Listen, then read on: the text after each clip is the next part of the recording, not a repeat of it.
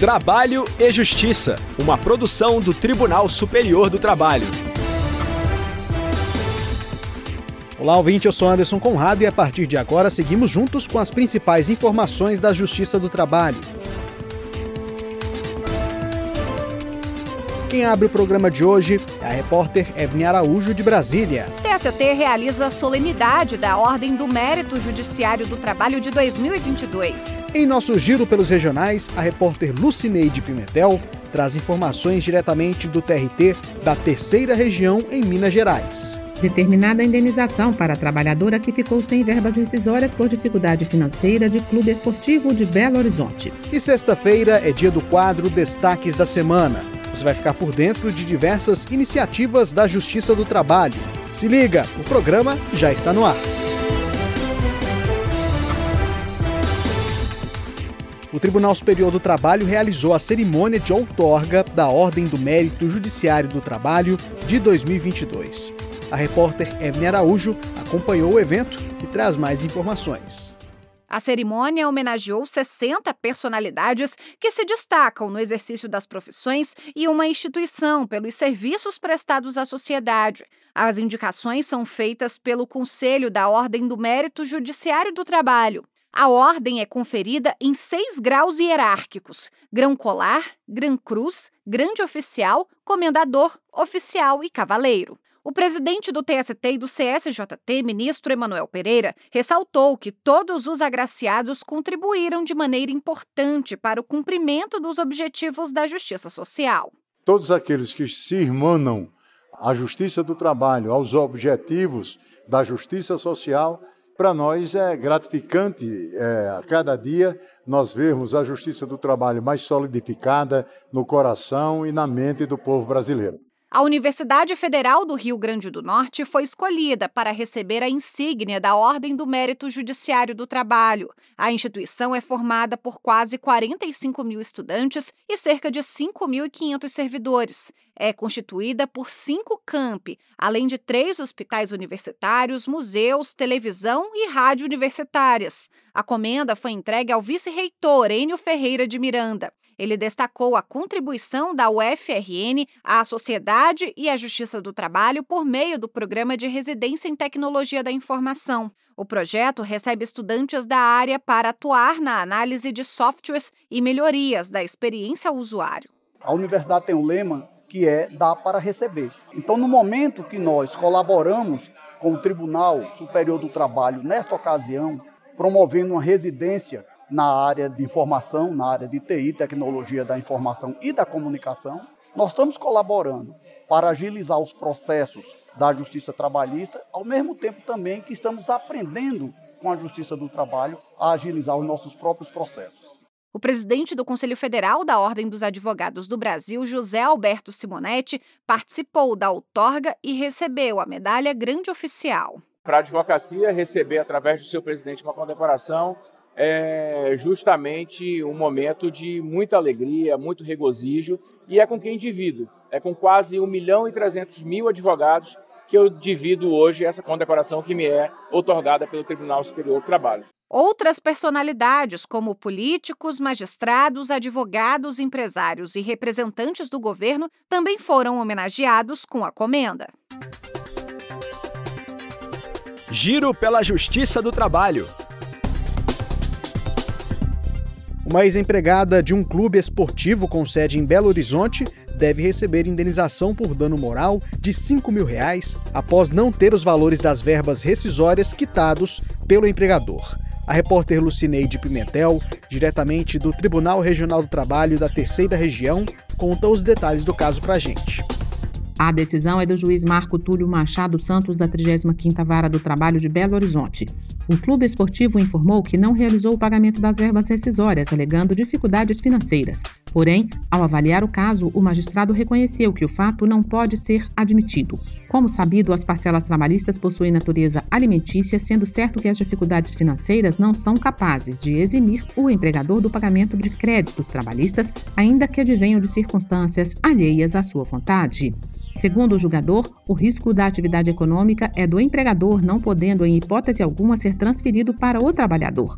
Para o juiz, a crise financeira não tem o condão de afastar as responsabilidades trabalhistas e, muito menos, pode ser utilizada como justificativa para lesar a ex-empregada. O clube apresentou recurso, mas a quarta turma do TRT manteve a decisão do primeiro grau. Destaques da semana. Vamos agora ficar por dentro de assuntos que marcaram a semana no TST e na Justiça do Trabalho. E quem faz esse balanço é a repórter Jéssica Vasconcelos. Olá, Jéssica. Olá, Anderson. Olá, pessoal. Jéssica, o que você traz para a gente hoje? Eu começo falando da correição ordinária realizada no Tribunal Regional do Trabalho da Quarta Região, no Rio Grande do Sul. Na última semana, o Corregedor-Geral da Justiça do Trabalho, ministro Caputo Bastos, pontuou vários aspectos positivos da Justiça do Trabalho gaúcha. Um deles é o prazo médio dos despachos em liminares, apenas um dia. De acordo com o corregedor, esse é o melhor prazo verificado entre os tribunais regionais que passaram pela correição até agora. O ministro também destacou o uso de ferramenta que auxilia as unidades do TRT a selecionarem processos com maior potencial de conciliação. Outra solução mencionada foi o sistema Pangea, que otimiza a pesquisa de precedentes qualificados no judiciário trabalhista e pode ser utilizada também por advogados e pelos cidadãos. E a solidariedade também foi destaque, certo? Sim, Anderson. Houve a união das campanhas Corregedoria Solidária e Ajudando Quem Precisa, que é uma parceria entre a Associação dos Magistrados da Justiça do Trabalho da Quarta Região, do Sindicato dos Trabalhadores do Judiciário Federal e Ministério Público da União no Rio Grande do Sul e do próprio TRT. Com isso, foram arrecadados mais de 3 toneladas de alimentos para serem distribuídos a entidades assistenciais do Rio Grande do Sul. Ótima notícia, né, Jéssica? Já sabemos quando ocorre a próxima correição? A Corregedoria Geral da Justiça do Trabalho vai realizar a próxima correição ordinária entre 15 e 19 de agosto, no Tribunal Regional do Trabalho da Quinta Região, na Bahia. E teremos outro importante evento ocorrendo entre esses dias, não é mesmo? Exatamente. Nos dias 18 e 19 de agosto, o TST vai sediar o Seminário Internacional A Competência da Justiça do Trabalho, o objetivo do evento é aprofundar as discussões referentes a avanços e retrocessos quanto às responsabilidades da Justiça do Trabalho nos últimos anos. E essas reflexões são importantes para que possamos avaliar os serviços prestados e pensar em maneiras de aprimorá-los. A programação e os palestrantes já foram definidos, Jéssica? Sim, Anderson. O evento vai reunir ministros do TST, do Supremo Tribunal Federal, do Superior Tribunal de Justiça, juristas e docentes do direito. Algumas das conferencistas confirmadas são a magistrada Rosa Maria Pinhol, do Tribunal Supremo da Espanha, a conselheira da seccional do Rio de Janeiro da Ordem dos Advogados do Brasil, Estela Aranha, e a professora Gabriela Neves Delgado, da Universidade de Brasília. A abertura e o encerramento serão conduzidos pelo presidente do TST e do Conselho Superior da Justiça do Trabalho, ministro Emanuel Pereira. E quem tiver interesse em participar, o que deve fazer? As inscrições estão abertas até quarta-feira, 17 de agosto, pela internet. E para mais informações e conferir a programação completa, basta acessar o tst.jus.br. Uma ótima oportunidade para ficar por dentro do direito trabalhista. E o que mais você conta para a gente, Jéssica? Olha, eu jogo a bola para você, Anderson. Quer dizer que agora, além de apresentar o trabalho em justiça, você também vai estar no comando do Revista TST? Tô sabendo que tem muita coisa boa vindo por aí. Olha, Jéssica, é isso mesmo, viu? Essa daí deixa que eu conto então. O programa está de volta à TV Justiça e com novidades. A partir de agora, Luana Carvalho e eu apresentamos um novo Revista TST com mais espaço para aprofundar conteúdos sobre direito do trabalho. Informações de qualidade em linguagem simples. Onde e quando a gente vai poder assistir vocês? Jéssica e ouvintes, o nosso encontro semanal será na TV Justiça toda sexta-feira, às sete e meia da noite. O programa também é disponibilizado no canal do TST no YouTube.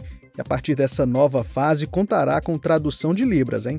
Anotado, Anderson. Vou ficando por aqui com os destaques e na semana que vem tem mais. Tá certo, Jéssica. Muito obrigado pela sua participação e até a próxima.